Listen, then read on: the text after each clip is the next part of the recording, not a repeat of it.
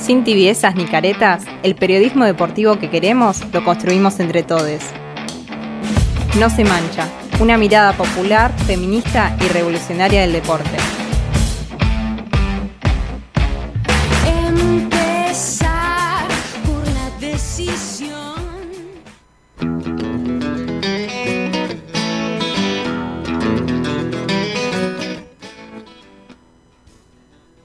Escuchábamos esa reversión ricotera de los Palmeras. Y antes de darle paso a Maya Kubrick y su increíble y zarpada columna de deportes y bienes comunes, contamos una efeméride que nos ocurrió como no se mancha en eh, otro cumpleaños de Ensenada, cuando nuestro productor, el Chino P, Nazareno Santucho Re y Edward Paz terminaron cayendo en cana básicamente por vender alcohol en la vía pública en el natalicio de la ciudad compañera.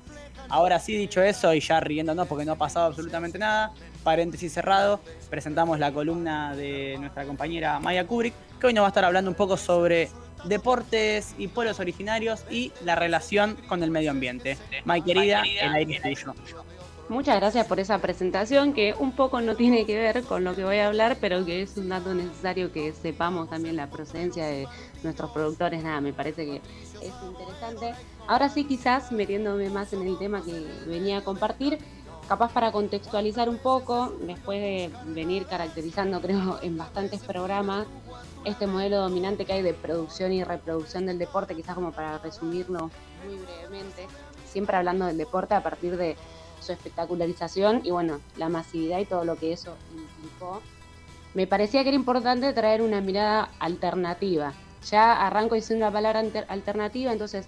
me surgieron algunas preguntas mientras trataba de desarrollar cómo abordar este tema, entonces me parece que es interesante también traer y compartir las preguntas. Primero, obviamente, mirada alternativa a qué, preguntarnos o por qué o en qué forma de medición es alternativa esa mirada. Claramente vamos a hablar de esta columna siempre hablando de que hay una mirada que es que, fue preponderante en mucho tiempo y que es la que se trató de imponer, que es la colonizadora, la civilizadora. Entonces, a partir de esa mirada hay un montón de cosas que no representan el progreso y que son cosas alternativas y que incluso se quiere borrar como las experiencias de nuestros pueblos originarios a lo largo de toda nuestra región. Quizás es en respuesta a todo eso que el espacio de hoy va a ser dedicado a reivindicar todas experiencias de pueblos originarios, la visión que tenían estos pueblos originarios y la forma de hacer y concebir sus juegos o sus deportes o sus prácticas recreativas, como así también qué es lo que proponían en torno al ambiente de esas prácticas recreativas y esa relación que está siempre y que nosotros decimos que es intrínseca en esta mesa, eh, que es la del deporte con el ambiente y que me parece que es fundamental y que esta se puede reivindicarlo concretamente, como en otros programas hemos hablado de Cuba, bueno, me parece que hablar de nuestros pueblos preexistentes es muy importante. Ahora sí, quizás con toda esta introducción decir primera y la única vez que hable de este tema en el espacio de la No se mancha, porque claramente a medida que uno empieza a buscar o tratar de hacer investigación, se da cuenta que hay una experiencia muy antigua, el territorio es muy grande, hay muchísimos pueblos preexistentes, hay cosas que ni siquiera están eso, sistematizadas o realmente puestas eh, en lugares donde uno puede llegar a acceder a esa información, entonces creo que es algo que se va a seguir abordando a lo largo del año y lo que me parece fundamental y me encanta de hecho. Quizás haya dicho todo este tema, quienes escuchan La No Se Mancha semana a semana saben que me gusta un poco esquematizar eh, las discusiones que traigo, quizás como para ordenar, porque a veces eso, hay planteos que uno no encuentra tantas teorías o cosas, entonces se va haciendo de ese análisis y es lo que me parece interesante también del deporte y el ambiente, que es que hay mucho por construir, entonces es como ver de qué forma organizar también todas estas preguntas que nos van surgiendo. Quizás para arrancar me parece que es importante ya no estar hablando de deporte, sino empezar a hablar de algo que siempre hacemos en la No Se Mancha, porque sabemos también que la división entre cultura y deporte es nula, que el deporte, si bien es una práctica, es un proceso social, entonces nosotros siempre vamos a estar hablando de cultura deportiva para poder realmente mirar con otros ojos todo lo que construye esa práctica, que no es solamente una competencia el sistema hoy en día que es el deporte, un espectáculo, una competencia o simplemente eso. Quizá para comenzar ahora sí, me echando, me parece que es interesante también eh, no solo hablar de la experiencia y reivindicarla de todas las de nuestros pueblos originarios respecto a los juegos o su concepción y el deporte y el ambiente, en tratar de visualizarla en el hoy, que es algo que no me parece menor. Traigo todo esto porque estuve mirando bastantes videos de algunos talleres que proponen acercar esas experiencias de pueblos originarios a la educación física, procesos de formación. Nada, como siempre remarcamos en este espacio, el deporte tiene que ver mucho eh, con, con, la formación, nos educamos y por eso también es interesante pensar cómo nos educamos respecto al ambiente, a nuestra relación con los otros en el deporte. Entonces, bueno, dado que hay un montón de experiencias y proyectos y propuestas de distintas escuelas, de distintos docentes, esto ya hablando más en el plano de Argentina, estuve viendo algunas experiencias de Santiago del Estero, de Chaco, me parecía muy interesante traer y rescatar que hay espacios de, escolares o de formación en los que se plantea reivindicar las experiencias de los pueblos originarios y qué relación proponen entre los seres humanos y el entorno, como para de ahí comenzar también a tejer esa red en los pibes con su cultura originaria. Y lo que parece que es interesante es que ellos empiecen a hacer una revisión de su historia también, ¿no? Porque nuestra historia sabemos que está mezclada y manchada por un lado que eso se proponga en las escuelas y que haya escuelas que enseñen y que den a conocer eh, los deportes y las prácticas que tenían los pueblos preexistentes, sobre todo teniendo en cuenta lo que veníamos, que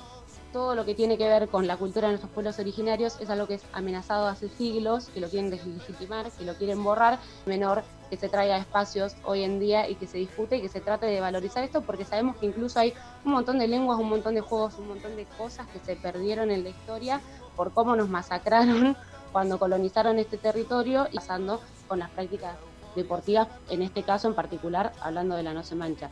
Quizás me parece interesante eh, para ir nutriendo esto, eh, mencionar algunas de las concepciones más en general de los pueblos originarios en torno al deporte y al juego, que son espacios de disfrute colectivo y que son espacios de formación corporal y espiritual. Eso es un juego o un deporte. Bueno, me parece que de ahí ya partimos de una base que es bastante interesante. Y acá quizás quisiera traer algunas palabras ya para relacionarlo con el deporte también, con el medio ambiente, perdón, también teniendo en cuenta cuál es la concepción que tienen los pueblos originarios en torno al ambiente, que no es algo que es por fuera, es una visión totalmente integral y todos somos parte de ese todo y claramente el trato que tengamos con ese todo va a ser también una otra vida, entonces todo tiene otra cosmovisión, otra mirada. Quizás quería traer algunas palabras de Román Césaro, que eh, Román Césaro es investigador sobre juegos de pueblos originarios, de él es docente y me parecía importante que en esto del el deporte, los juegos de los pueblos originarios y el ambiente, hablaba de que es fundamental que existan estos espacios de enseñanza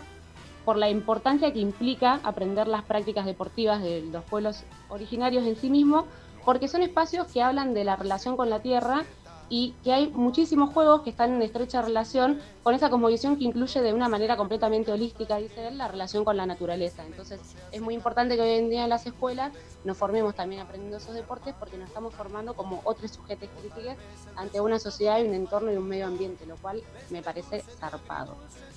Quizás quería, pensando cómo encarar este tema, la idea era mencionar algunos deportes y desarrollar eso, en particular ahora voy a dar algunos nombres o por qué me parece importante crear estos subgrupos para entender también que hablamos de esa relación con el ambiente tan integral en el deporte, pero no detenerme tanto porque quiero después pasar a otras cosas que encontré en el capítulo este de la investigación hermosa, que es tratar de analizar eh, una discusión en particular. Pero bueno, si da el tiempo después ya desandaré más sobre estos deportes, traeré más ejemplos que capaz que no alcancen para expandir en este espacio de radio, como mencionaba recién, o quizás hable esto en otra instancia. Pero me parecía interesante eso, pensar en, maneras, o a mí me surgió así cuando fui leyendo deportes y juegos de pueblos preexistentes, que como decía recién son muchísimos a lo largo de la región, entonces claramente no los conozco todos, no los vamos a conocer todos, pero me parecía eh, interesante esta mínima división en por qué es integral el deporte con el ambiente. Bueno, hay muchos juegos o deportes que plantean una relación integral con el ambiente porque lo que plantean en un principio es que los materiales que se van a usar para ese deporte o el momento del año en el que se va a hacer ese deporte tiene que ver con los bienes comunes que la naturaleza da o tiene en ese momento. Como por ejemplo un montón de deportes que se hacen con las chalas de los maíces y que se juegan siempre en los procesos en en los procesos, en los momentos del año en los que son post maduración del maíz. Entonces es ya de por sí adaptar una práctica a lo que la naturaleza nos propone, que es el maíz chalas para usarse, por eso hay un deporte y eso es una relación integral, o por lo menos yo lo leo así, y me parece que es muy interesante traerlo. Después quizás hay otros subgrupos que me fueron surgiendo, digo, hay deportes que se practican en determinadas lunas. Eh, Ya estamos hablando de algo quizás como, hasta para ponerlo en, en términos muy generales, pago, porque también eso nos enseña mucho otra cosmovisión que para nosotros quizás el mundo es todo lo tangible y no tenemos en cuenta la repercusión de la luna en el agua. Y nada, me parece que es importante que vengan y nos enseñen de que hay una repercusión de la luna en el agua y que eso también va a estar a la hora de practicar un deporte. A mí, por lo menos eso me parte la cabeza y me parece zarpado. Después hay otros tipos de deporte, o yo por lo menos los caracterizo así, o de juegos, que me parecen muy interesantes. Por ejemplo, cuando llegaron a Colombia se dieron cuenta que los mapuches jugaban un deporte que es zarpado, que después se transforma en el hockey, bueno, sur- surge bastantes transformaciones en su reglamento y demás cosas, pero acá se jugaba al palín, por ejemplo. Me parecía interesante que ese deporte esté como en otro subgrupo, porque después de escuchar eh, un foro, que ahora sí, después me voy a detener en un ratito a hablar de eso, de que es el Foro Internacional de Juegos Ancestrales, eh, ahí se recopilan varias experiencias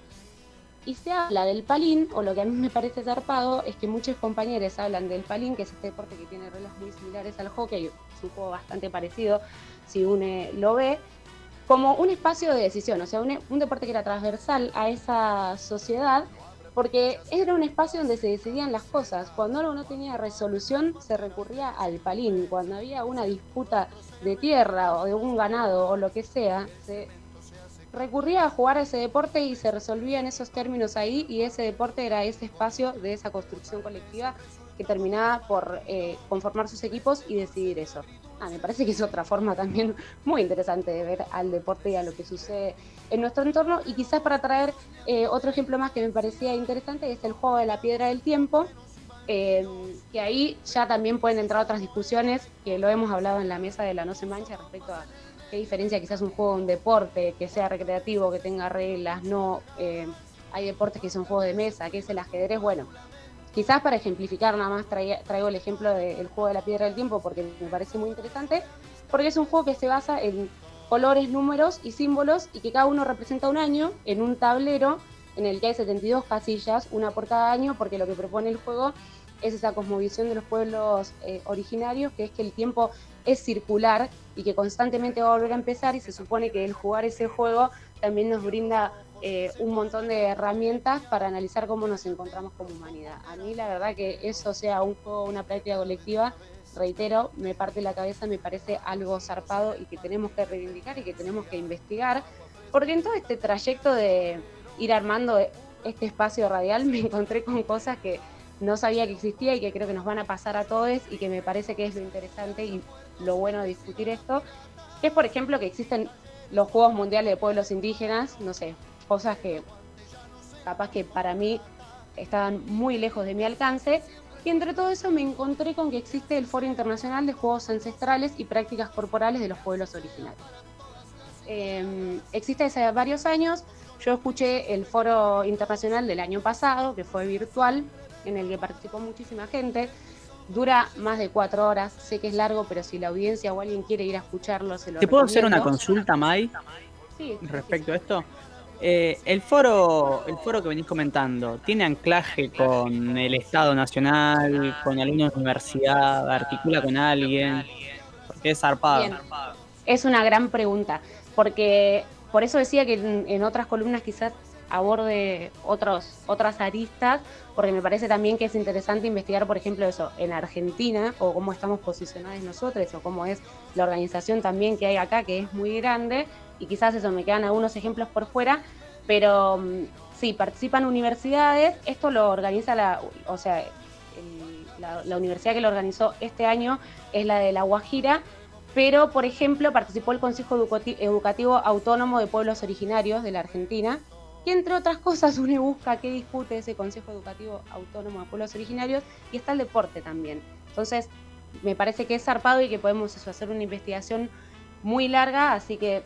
lo seguiremos trayendo a la mesa de la No Se Mancha. Me parece que va a ser muy interesante también retomar qué es lo que va sucediendo en nuestra tierra, en particular acá en Argentina, también para conocer experiencias que quizás son muy cercanas y que eso no nos las va a contar la televisión, no van a estar de la nada en todos los canales y claramente las van a querer acallar porque no están proponiendo el mismo modelo que propone la espectacularización, sino todo lo contrario, una relación sana entre personas en una práctica recreativa e incluso con el entorno, algo que me parece muy revolucionario. De este foro internacional y, juegos ancestrales quería traer eh, la intervención de un compañero, que es Carlos Hernández Parra, que es un compañero de México. Eh, traigo su intervención porque me parece que sintetiza un poco la idea de por qué está en este espacio discutiendo esto. Él hace una ponencia acerca de los juegos ancestrales, la identidad y el patrimonio, porque básicamente lo que va a, a plantear al foro es que él está en un camino de investigación en el que cree y considera que se tiene que declarar a los juegos ancestrales y a las prácticas deportivas ancestrales eh, como patrimonio cultural para la sociedad en general, de la humanidad. Me parece que es muy importante lo, lo que plantea porque eso es darle también quizás un poco más de entidad y reconocimiento a algo que a veces se lo deja por fuera y se lo intenta invisibilizar. Y para traer sus palabras, que me parece que sintetizan bastante toda la importancia de reivindicar estos juegos y también de entenderlos como algo mucho más grande, porque el deporte es algo mucho más grande y nunca está aislado de la realidad política y social. Entonces, que se proponga de ese lugar me parece interesante. Lo que dice Carlos es, he aprendido de mis abuelos que en los juegos ancestrales no solo reside gran parte de la identidad de nuestros pueblos, sino que es a través de ellos que se manifiesta el universo inteligible y vibrante que vieron nuestros ancestros, aquel que percibirlo da sentido a nuestra existencia. He aprendido entonces que podemos encontrar en los juegos ancestrales un profundo y sagrado vínculo con el cosmos, la naturaleza y entre la humanidad en sí misma. Bueno, él después hace toda una ponencia que la verdad está buenísima. Le recomiendo de nuevo a la audiencia que si quieren vayan y escuchen aunque sea algunos fragmentos de estos foros porque es más que interesante para hacernos algunas preguntas. Pero básicamente lo que plantea es que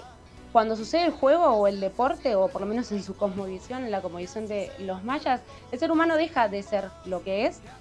para recrearse en un movimiento armónico del cosmos en sí mismo, un movimiento armónico colectivo. O sea, cuando uno está en una práctica deportiva en un juego, empieza a formar parte de algo colectivo. En ese colectivo entra el ambiente también. Entonces me parece que es muy importante y que dice también algo que a mí me quedó resonando, que es los juegos ancestrales son los espacios donde se discuten y se crean todos los valores. O por lo menos eso es lo que me enseñaron mis ancestros, dice él, y que de ahí partió incluso la primera forma de medir el tiempo, de valorizar la diversidad, ya sea desde los colores, las formas, todo entendiéndolo como un parte de un todo en el que está la naturaleza, y por eso me parece zarpado cerrar con esta reflexión que tira, que es que los juegos ancestrales, los deportes, tienen el poder de reconectar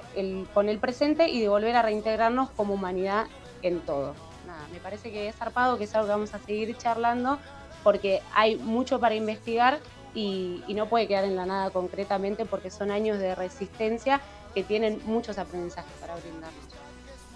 Bueno, zarpada columna, May, realmente me quedo con un montón de dudas para seguir planificando futuro, como por ejemplo más deporte a lo largo y ancho, principalmente en nuestra América, quizá por una mirada que tenemos nosotros. Eh, me quedo también con estas últimas reflexiones desde ya, bueno, eh, les ancestres de, esta tierra, los nativos de, esta tierra, eh, pensando el deporte como esto, ¿no? Una cuestión grupal y, una, y una comunión con, con el otro. Me parece muy zarpado también la lógica que nunca habíamos discutido, que es me parece, o yo por lo menos nunca lo había pensado, de pensar el deporte por fuera de las lógicas occidentales históricas, ¿no? Eh, eso me parece que, es un nuevo paso en la No se mancha a, seguir rompiendo eh, cosas para retransformarlas dentro del deporte. Nos vamos con un temita y ya nos metemos en el último bloquecito de la No se mancha.